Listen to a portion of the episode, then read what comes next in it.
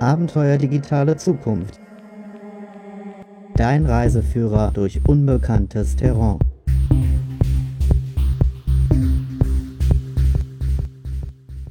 Hallo zusammen, hier Markus Klug am Mikrofon.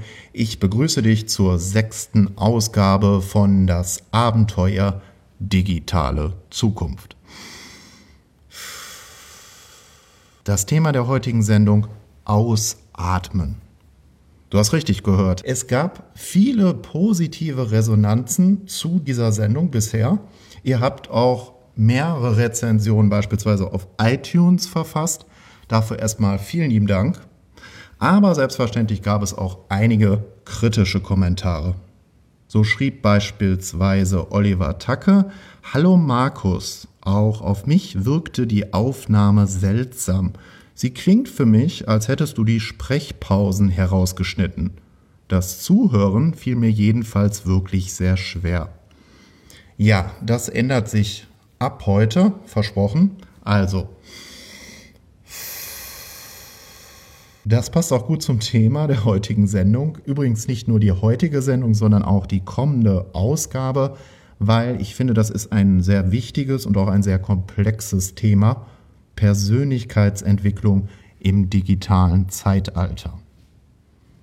Neben den Universalien, so bezeichne ich das, das sind zeitlose Persönlichkeitsattribute, also so etwas wie Liebe, Offenheit, es gibt selbstverständlich noch zahlreiche andere, gibt es aber auch spezielle Fähigkeiten, Fertigkeiten, Einstellungen oder auch ein bestimmtes Mindset, Neudeutsch, das zu bestimmten Zeiten besonders gefragt ist. Also meine Überlegung dazu wäre, dass so ein Mindset besonders in kulturellen Übergangsphasen gefragt ist, so wie das aktuell der Fall ist im Übergang zum digitalen Zeitalter. Passend dazu trägt auch einer der Buchtipps in der heutigen Sendung in der Rubrik Medientipps zum Wandel den Titel Das Silicon Valley Mindset von Mario Herger. Neben diesem Buch gibt es außerdem einen Tipp zu einem tollen Vortrag von Frederic Laloux aus dem Jahr 2016. Das ist ein YouTube-Vortrag. Den packe ich dir selbstverständlich als Link auch in die Show Notes zu der heutigen Sendung mit rein. Und dann stelle ich dir auch nochmal den Ratgeber Mindfuck Job von Petra Bock vor. So, jetzt gibt es in der heutigen Sendung auch noch einen Wechsel in der Perspektive. Einige Solopreneure aus meinem Netzwerk schrieben mir, also Markus, die Sendung ist wirklich toll produziert, der Trailer, die Sounds, alles prima, aber das Thema, also jetzt mal wirklich die gesellschaftlichen Auswirkungen des digitalen Wandels auf Bildung und Arbeit, das ist jetzt nicht so ganz mein Thema. So, die Sendung ist bewusst so angelegt, dass es erstmal mit den gesellschaftlichen Folgen anfing. Dann haben wir uns auch mit der Unternehmensperspektive auseinandergesetzt, mit Organisationen, auch Schulen, Universitäten. Inwieweit sind die vom digitalen Wandel betroffen? Und ab heute gibt es die persönliche Perspektive. Interviews mit herausragenden Persönlichkeiten, mit Menschen, die selber Wandel gestalten. Ja, also da kannst du nicht mehr sagen, das ist dir zu abstrakt, zu global. Ab heute wird es ganz konkret.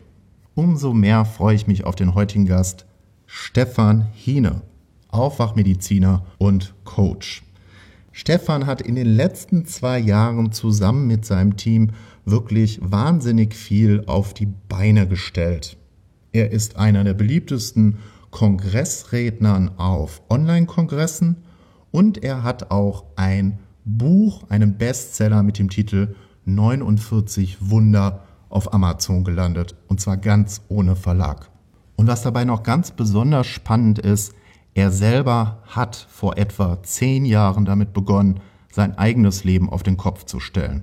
Und was er da teilweise erlebt hat und getan hat, was er erfahren hat, ist wirklich radikal.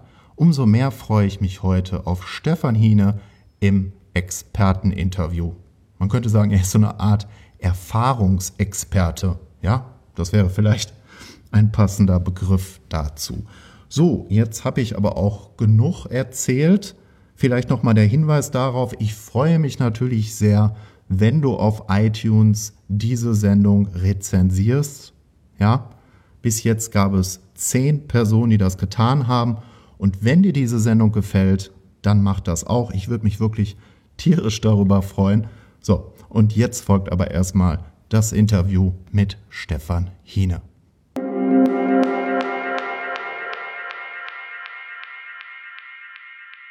Also wenn du, klar, ich bin ein verrückter Freak und du sitzt jetzt hier vielleicht an dem Podcast und denkst mir, der Hine, der hat einen Vollknall. Das, ich habe damit gar kein Problem. Du kannst über mich denken, was du willst. Das ist mir total wurscht.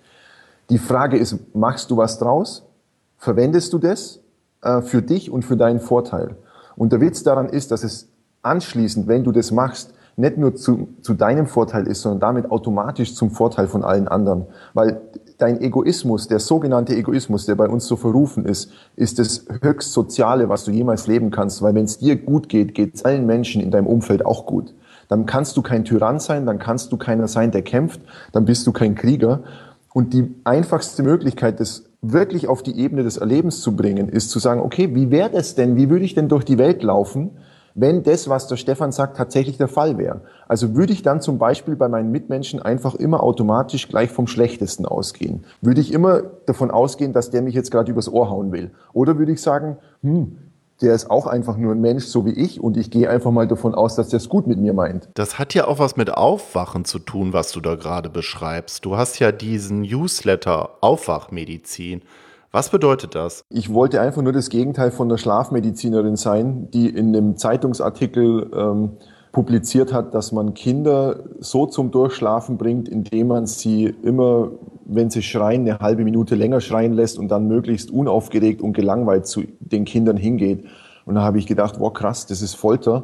Ähm, und wie kann das sein, dass jemand in der heutigen Zeit in der Zeitung zu Folter aufrufen darf? Das finde ich total absurd. Und dann bin ich einfach das Gegenteil, weil ich liebe Kinder, ich weiß, dass die hier mit unendlichem Potenzial herkommen und dass jedes Kind ein Geschenk ist, das seine Gabe hierher bringen will auf diese Welt. Und deswegen bin ich jetzt einfach der Aufwachmediziner. Mir geht es einfach darum, tatsächlich ums Erwachen. Ja? Und für mich ist das nichts mit einer romantischen Vorstellung, also wo ich sage, ja, und dann musst du 10, 20 Jahre meditieren und erst dann, wenn du ein Meister bist und wenn du dein Satori hattest und bla bla bla. Das sind wieder bescheuerte spirituelle Konzepte. Du warst noch nie was anderes als ein erleuchtetes, helles Wesen hier. Du selbst sprichst ja auch von der programmierten Gesellschaft. Du lebst das ja auch. Was bedeutet das für dich, wenn ein Mensch programmiert ist? Also jeder bekommt eine Programmierung. Also das geht tiefer als jetzt nur Digitalisierung und hat auch nichts mit Computern zu tun. Also kein Kind denkt sich zum Beispiel, oh Scheiße, das sollte ich nicht versuchen, weil da besteht ja die Möglichkeit, dass ich scheitern könnte. Zum Beispiel, wenn ich laufen lerne. Ja, kein Kind sagt, Scheiße, dieser blöde Schrank, der stand gestern auch schon da, da muss ich jetzt brutalst aufpassen, dass ich da heute nicht wieder dagegen laufe. Äh, weil dann könnte es ja sein, dass mein Leben dadurch aus den Fugen gerät oder sowas. Nee, die, die Kinder, die stehen immer wieder auf. Es gibt weil, im Grunde genommen nur ein Rezept, äh, ein Weg im Grunde genommen, wie man etwas machen sollte. Ja? Genau, das ist, äh, das ist so diese Vorstellung. Ich als Erwachsener bin der Checker, ich weiß, wie was geht und ich zeige das jetzt diesem dummen Kind, das halt noch dabei ist, das zu lernen. Der Witz ist, was ich da dem Kind in dem Moment wegnehme, ist seine freie Entfaltungsmöglichkeit und damit auch die Möglichkeit, einen Weg zu finden, den ich als kluger, gescheiter Erwachsener auf meinem hohen Ross noch nicht kenne. Dadurch nehme ich dem Kind die komplette Entwicklungs- und Entfaltungsmöglichkeit, das auf seine Art und Weise zu lernen. Da kommt ein ganz entscheidender Punkt dazu. Es ist nicht nur so, dass ich ihm dadurch die Art und Weise nehmen, wie, wie sich selbst entfalten kann, sondern ich schränke mich selbst damit auch ein, weil ich selbst dann nicht mehr bereit bin, was dazuzulernen. Und ich so denke, ja, das Leben ist ja schon alles klar, wir wissen ja, wie es funktioniert und genau so ist es.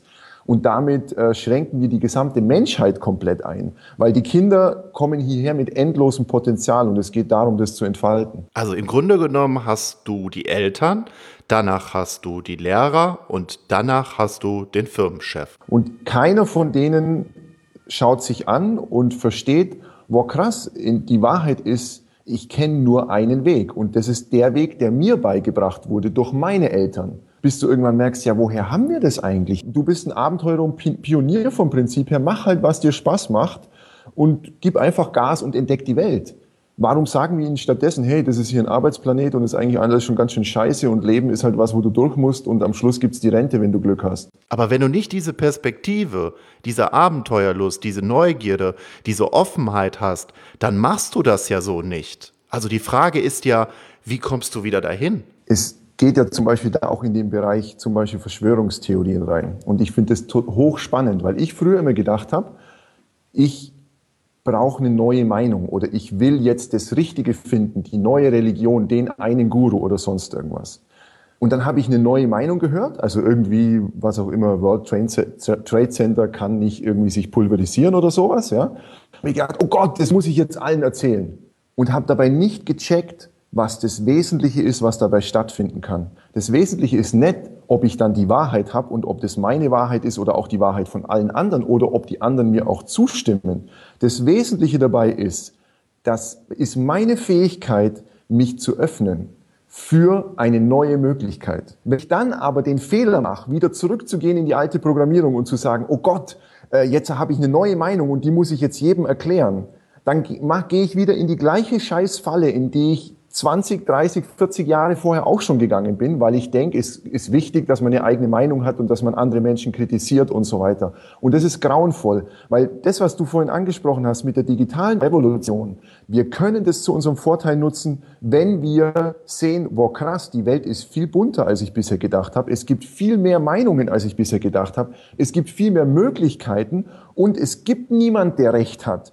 Es gibt keine Wahrheit in dem Sinn, wie wir es bisher gedacht haben, sondern es gibt irgendwie sieben, acht Milliarden Menschen und jeder hat seine eigene Wahrheit und jeder lebt in seinem eigenen Universum. Und wenn ich diese Öffnung wieder lerne, das ist das Entscheidende und das ist was, was die meisten Menschen leider trotz, trotz digitaler Transformation immer noch nicht schaffen, weil sie denken, nee, jetzt muss ich auch auf Facebook den Leuten meine Meinung sagen. Nee, musst du nicht. Vergiss es, lass es sein. Geh stattdessen lieber deinen eigenen Weg. Orientier dich nicht an den Kritikern. Es gab noch nie auf der Welt einen glücklichen Kritiker. Einen wirklich glücklichen Kritiker kann es nicht geben. Wenn du kritisch bist, verlierst du alle Eigenschaften, die ein Pionier und ein Abenteurer haben muss. Nämlich einfach zu sagen, hey, interessiert mich nicht, was die anderen sagen. Ich schaue es mir einfach erstmal an und dann reden wir weiter. Das heißt aber auch, dass ich Sachen ausprobiere, experimentiere, dass ich Fehler mache, dass ich auch mal scheiter. Das gehört alles dazu. Das heißt, ich muss dann auch weg von den Filmen, dass ich immer perfekt sein will. Das ist ja gerade in Deutschland bei sehr vielen Menschen ausgeprägt, diese Denke wie ich finde. Scheitern ist gibt's für mich in dem Sinn gar nicht, weil ich habe jetzt zum Beispiel auch einen Online-Kongress ähm, veranstaltet, äh, den Welt-Rohkosttag-Kongress äh, die, die letzte Woche hat jetzt stattgefunden. Ich bin so grandios in Anführungsstrichen auf die Schnauze gefallen damit. Am ersten Tag, ich war vollkommen durch den Wind, ich war knapp am Nervenzusammenbruch, ich wusste gar nicht, wie es weitergeht und wie ich das jemals stemmen soll. Aber das ist der Punkt meines Wachstums. Wenn wir das endlich verstehen, dass wir auch gar keinen Bock drauf hätten, ein Leben, das mit einem Fingerschnipp, so wie irgendwie magisch Zauberer oder gute Fee kommt und erfüllt dir alle Wünsche, dass wir darauf gar in Wirklichkeit gar keinen Bock haben, weil das kein Wachstum ist, sondern das ist Stagnation, weil es funktioniert ja alles und es funktioniert alles immer ständig. Das wäre das langweiligste Leben, das du dir vorstellen kannst. Und das Leben als Abenteurer und Pionier ist mit immensen Risiken verbunden. Und es wird immer Leute geben, die sagen, oh Gott, da hast du es falsch gemacht und das hättest du richtig machen können. Ja klar, hätte ich. Und beim nächsten Mal mache ich es garantiert anders. Aber das kann ich jetzt erst anders machen, weil ich es erlebt habe. Und das ist jetzt, jetzt kommen wir zum zentralen Punkt, der so entscheidend ist. Die Menschen denken immer, dass Wissen etwas damit zu tun hat, was ich gelesen habe, was ich gehört habe oder was mir jemand anders erzählt hat. Nur erlebte Erfahrung geht wirklich in dein Wissen über. Jetzt gibt es ja auch so Autoren wie Karl May. Die haben sich eine ganze Welt im Kopf zusammen fantasiert, ohne jemals im wilden Westen gewesen zu sein. Wie siehst du das denn? Es gibt ja auch Menschen, die auf einer höheren Ebene durch Bücher durchreisen. Nomaden des Geistes, so nenne ich die.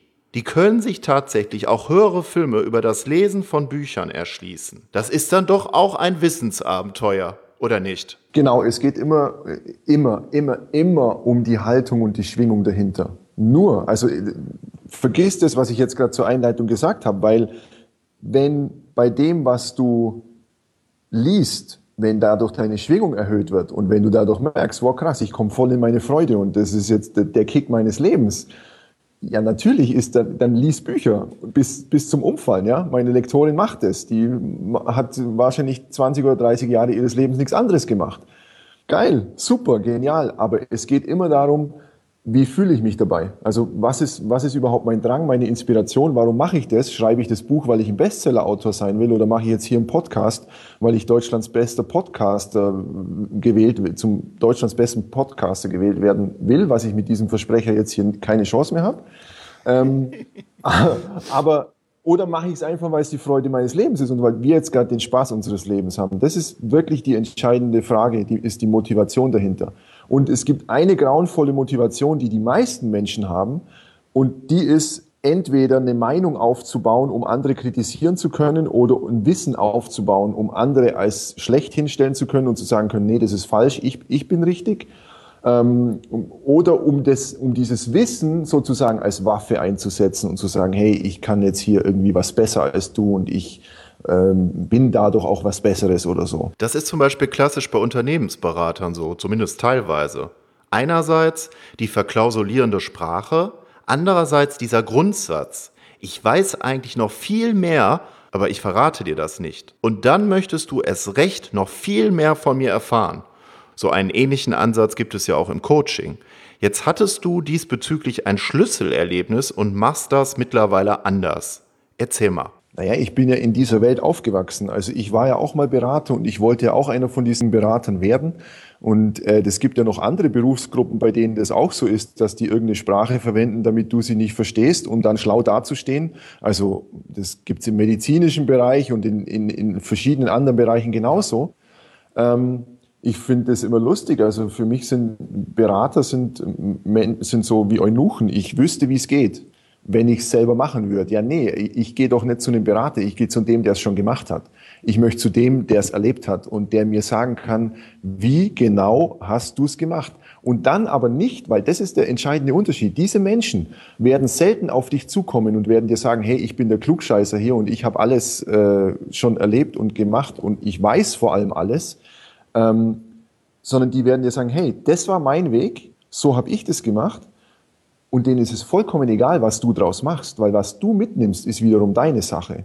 Und es gibt so ein schönes Beispiel von André Stern, ähm, der das tolle Buch geschrieben hat und ich war nie in der Schule, ähm, der gesagt, der sagt, sein äh, Gitarrenbaulehrer, glaube ich, war das, der hat zu ihm gesagt, André, ich kann dir alles zeigen, aber beibringen kann ich dir nichts. Und das ist so ein wichtiger Schlüsselsatz. Wenn wir den verstanden hätten, wären wir längst in der transformierten Gesellschaft. Und das ist auch das, was ich beim Coaching gemacht habe. Ich habe als Coach angefangen und wollte den Leuten noch was verkaufen. Und da gibt's ja mittlerweile auch alle möglichen Coach-Programme, also dass man als Coach lernt, wie man sein Marketing macht und wie man sich verkauft. Und ich sage einfach, vergiss es. Vergiss den Scheiß, es hat keinen Wert. Du musst du selbst sein. Und sobald du du selbst bist, werden sich die Kanäle, wie du verkaufst und wie die Menschen zu dir kommen, automatisch ergeben, weil wenn du authentisch bist, und das kennt jeder aus seinem eigenen Leben, jeder Mensch fühlt sich von authentischen Menschen angezogen. Da führt gar kein Weg dran vorbei. Jeder sagt, wo Gott, endlich mal einer, der das Maul aufmacht und endlich mal jemand, der sagt, wie es ist und nicht lang um den heißen Brei rumredet. Und da geht es auch nicht drum, ob du jetzt da besonders tolle Sprache hast. Ich rede, wie mir der Schnabel gewachsen ist und da hindert mich auch keiner dran. Und wenn ich mal das Wort Scheiße sag, dann ist es halt mit ein Bestandteil davon. Und wer damit nicht klarkommt, passt auch nicht zu mir. Und das ist das Geile dran, weil wir uns nicht mehr trauen, äh, unser Navigationssystem einzusetzen, sondern wir denken die ganze Zeit, wir müssen andere Menschen in was rein manipulieren.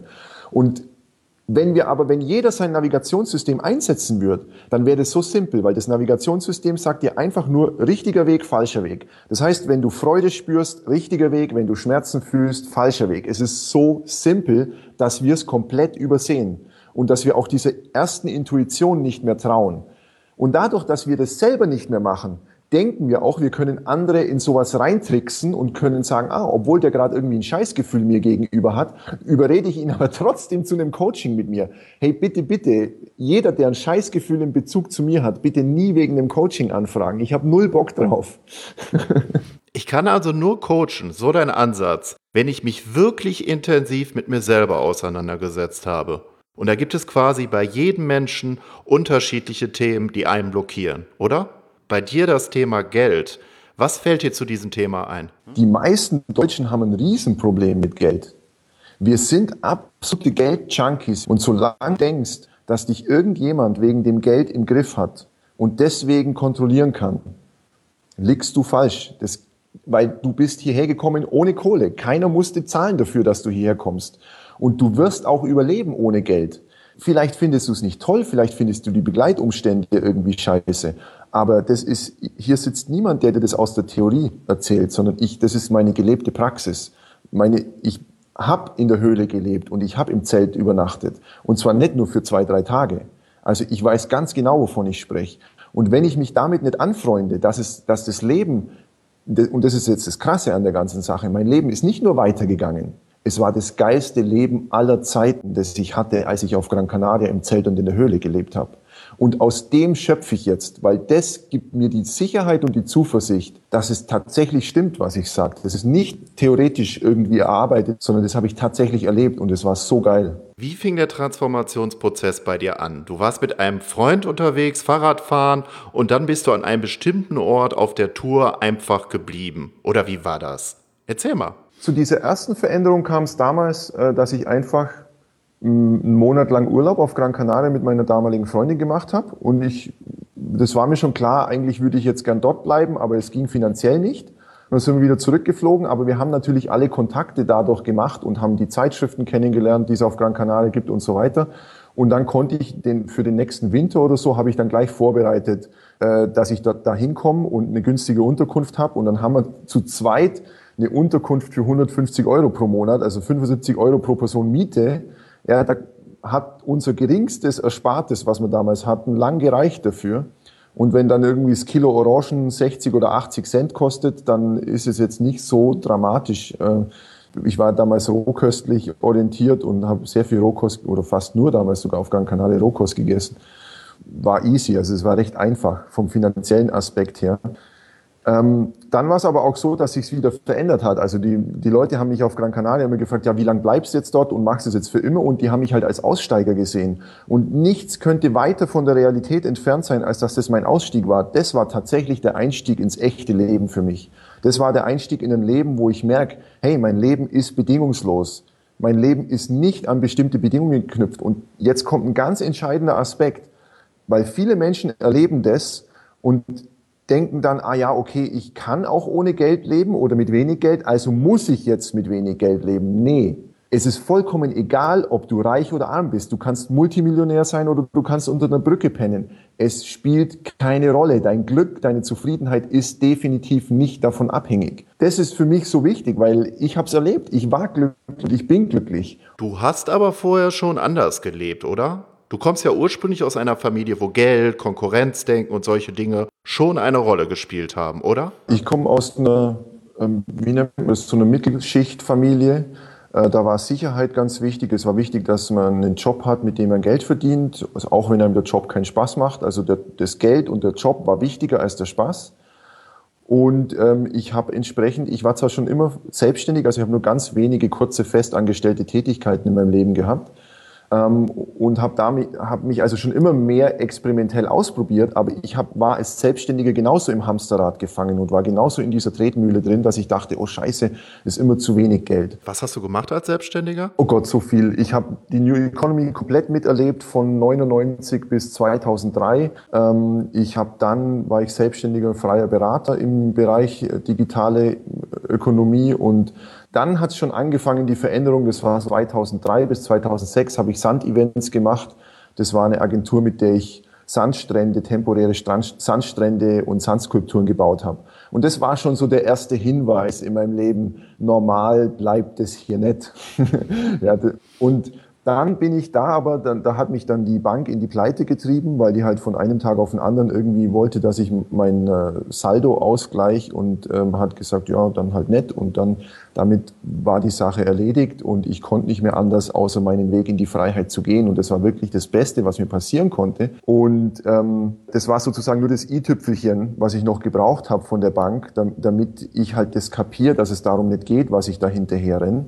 Und ich wäre sonst auch da stecken geblieben und hätte weiterhin versucht, genügend Aufträge ranzubekommen, um halt finanziell immer besser dazustehen. Und ich bin ein risikofreudiger Typ.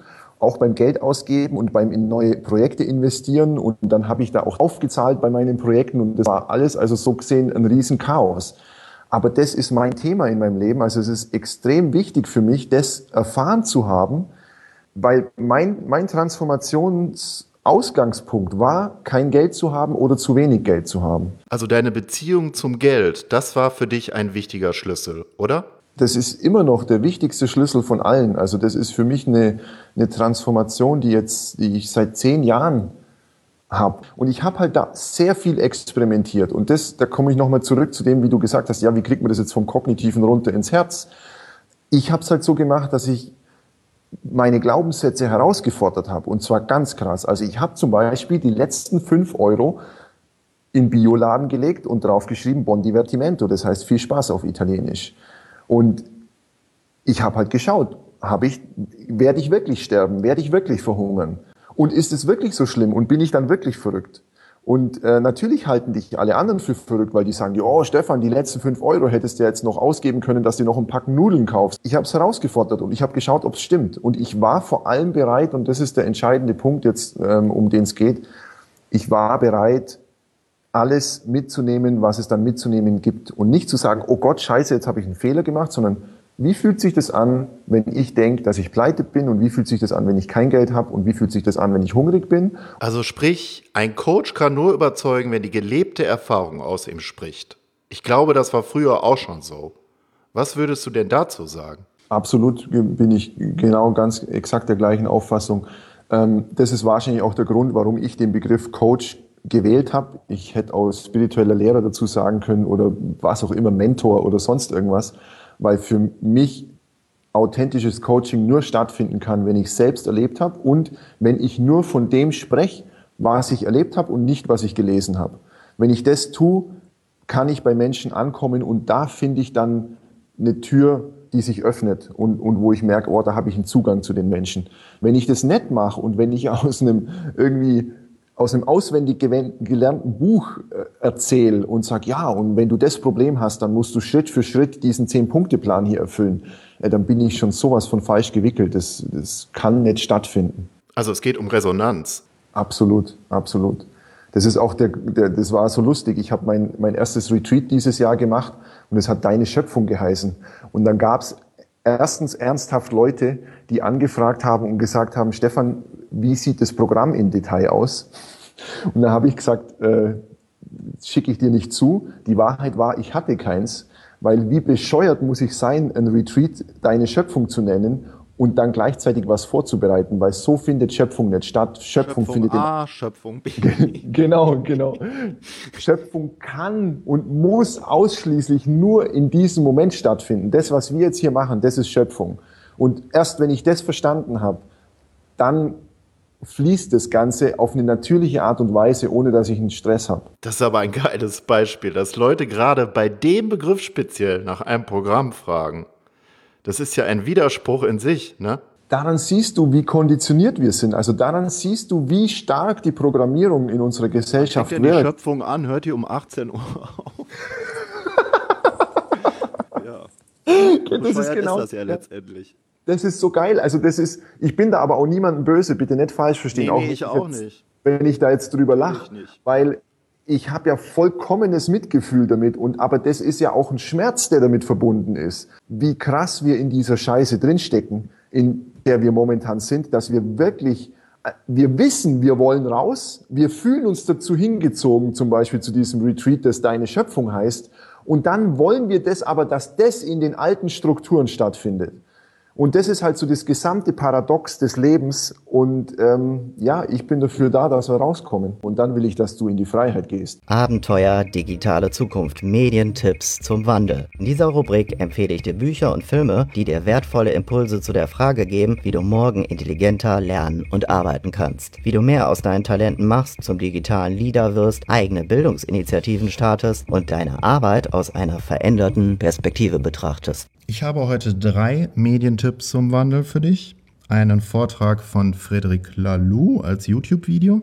Diesen Vortrag hat er auf dem Lernforum Großgruppenarbeit 2016 gehalten. Den Link dazu packe ich dir selbstverständlich mit in die Show Notes rein. Dann gibt es die Empfehlung zu dem Ratgeber Mindfuck Job von Petra Bock. Und ich stelle dir das Buch Das Silicon Valley Mindset von Mario Herger vor. Frederic Laloux ist ein Unternehmensberater, der ein wirklich großartiges Buch geschrieben hat. Das Buch trägt den Titel Reinventing Organizations. Und auf YouTube gibt es einen wirklich hervorragenden und auch sehr anschaulichen Vortrag von ihm, der nochmal die Hintergründe zu diesem Buch beleuchtet. Und in dem Vortrag, den ich dir jetzt empfehlen möchte, den ich dir wie gesagt in die Show Notes als Link mit reingepackt habe, gibt es so eine wunderbare Story, wo er ein, wie ich finde, sehr wichtiges Problem veranschaulicht.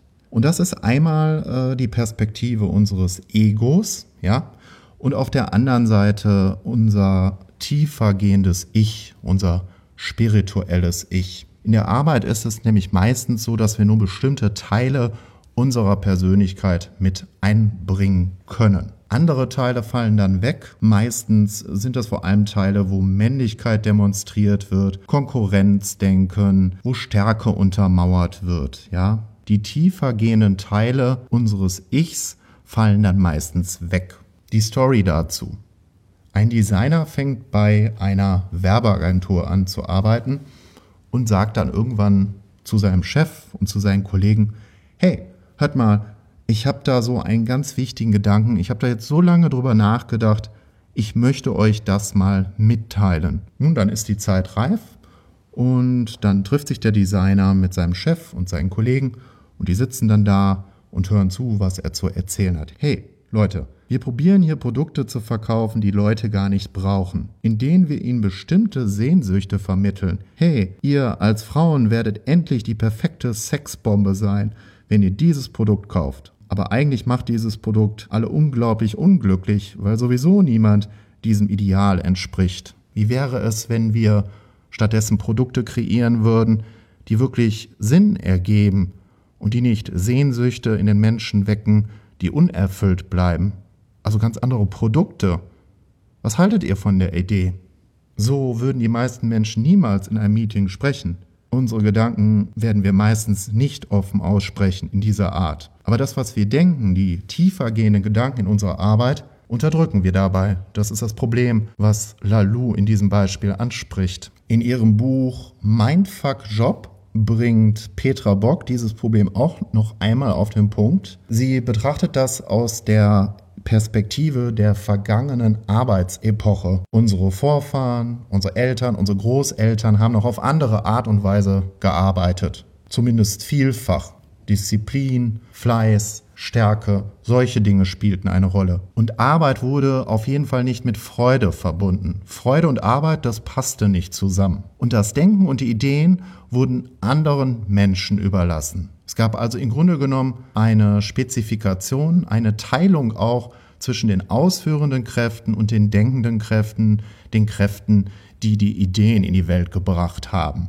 Das ändert sich aber gerade im Übergang zum digitalen Zeitalter. Petra Bock äh, kommt dann auch auf den Punkt zu sprechen, wenn du wirklich dein volles Potenzial entfalten willst, dann musst du dich tiefergehend mit dir selber beschäftigen. Und dafür hat sie diesen Begriff des Mindfucks geprägt. In dem Buch von Bock gibt es insgesamt sieben Mindfucks. Vielleicht zwei Beispiele dazu. Der Selbstverleugnungs-Mindfuck. Was ist das? Wenn wir das jetzt auf das digitale Zeitalter übertragen, dann könnte man beispielsweise sagen, dass man sein kreatives Potenzial nicht mit einbringt. Ja, dann kommt die Automatisierung, die Roboter kommen und man unterschätzt das, wie wichtig das ist, jetzt damit zu beginnen.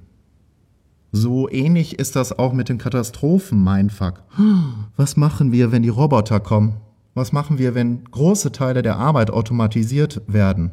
Aber wie das wirklich in der Zukunft sein wird, das wissen wir ja heute noch überhaupt nicht. Das wäre der Katastrophen-Mindfuck. Das ist auch eine Einstellungsfrage. Und beim Thema Einstellung sind wir beim Buch Das Silicon Valley Mindset von Mario Herger angelangt. Was können wir von einzelnen Gestaltern und Unternehmern aus dem Silicon Valley in puncto Mindset lernen, ohne die tiefergehende Reflexion außen vor zu lassen? Es gibt dabei in dem Buch so eine schöne Gegenüberstellung von Verben und einzelne Verben davon werden eher dem Silicon Valley zugeschrieben und die anderen Verben eher Unternehmern, Angestellten, Menschen, die in Europa arbeiten, wenn man das überhaupt so sagen kann. Also Verben wie brainstorm, ändern, designen, träumen, erforschen, überzeugen, innovieren. Das sind alles Verben, die man eher mit dem Silicon Valley verbindet. Und dann gibt es so Verben wie analysieren, überdenken, beobachten, organisieren, planen. Ja, ihr merkt schon, das sind andere Verben, die haben andere Qualitäten. Wie kommen wir in diesen Modus rein, dass wir, dass wir mehr machen, weniger nachdenken, dass wir unsere Träume in die Tat umsetzen, dass wir auch aus Fehlern lernen, Fehler überhaupt erstmal machen, dass wir nicht mehr so perfekt sein wollen, dass wir innovieren. Das ist so die entscheidende Frage dabei. Und da gibt es auch eine wunderbare Geschichte von Jan Belke, den habe ich schon mal selber persönlich kennengelernt. Ich habe mit ihm ein Interview gemacht. Jan Belke ist eine Person, die zehn Jahre versucht hat, die Green Card in einer Lotterie zu gewinnen. Irgendwann hat es dann funktioniert und dann ist der Jan in die USA gegangen, also nach San Francisco und ähm, zwar nur mit zwei Koffern und ohne Kontakte, ohne Netzwerk. Stellt euch das vor. Ihr geht von heute auf morgen mit nur zwei Koffern, ohne Kontakte, ohne Netzwerk in die USA und fängt da an, zum Beispiel im Silicon Valley zu arbeiten. Da gehört schon Mut dazu, Offenheit. Und was noch ganz wesentlich beim Jan ist, ist dann oft auf Netzwerktreffen gegangen und hat sich mit ganz neuen Leuten ausgetauscht aus unterschiedlichsten Kulturen. Und dann kam noch mal so eine Zwischenzeit, wo er über ein halbes Jahr in Asien unterwegs gewesen ist und heute arbeitet er bei Udemy äh, Deutschland als Marketingchef. Als er nämlich aus Asien wiedergekommen ist, da war er ja wie gesagt über sechs Monate, hat er zufällig gesehen, dass eine Stelle ausgeschrieben war. Udemy ist ja ein Online-Bildungsunternehmen. Das war im Jahre 2014. Da ging es darum, auf dem deutschen Markt mehr Fuß zu fassen und dann hat halt äh, Jan Belke die Chance ergriffen. Interessant ist bei dieser Geschichte, dass wir all diese Dinge, die so das Silicon Valley Mindset ausmachen, auch bei ihm wiederfinden. Ne? Also diese Offenheit, dieser Mut zum Experiment, dieser Austausch mit fremden Menschen, dieses Machen, dieses Experimentieren, das ist da alles gegeben. Insofern kann ich das Buch von Mario Herger, was noch zahlreiche andere Fallbeispiele enthält, bewegende Geschichten von Menschen, die einen ähnlichen Weg verfolgt haben wie der Jan, die auch sehr offen sind, sehr experimentierfreudig, nur wärmstens empfehlen.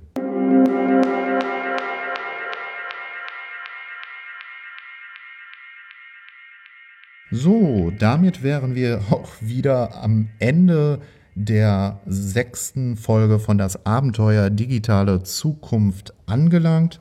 Noch einmal der Hinweis, ich freue mich natürlich, wenn dir diese Sendung gefallen haben sollte, wenn du diese auch auf iTunes bewertest. Bis jetzt gibt es zehn Bewertungen, also wenn dir die Sendung gefallen hat, freue ich mich sehr darüber, wenn du dort auch auf iTunes eine Bewertung vornimmst. Ich hatte es bereits angedeutet, auch in der nächsten Folge beschäftigen wir uns noch einmal mit dem Thema Persönlichkeitsentwicklung im digitalen Zeitalter.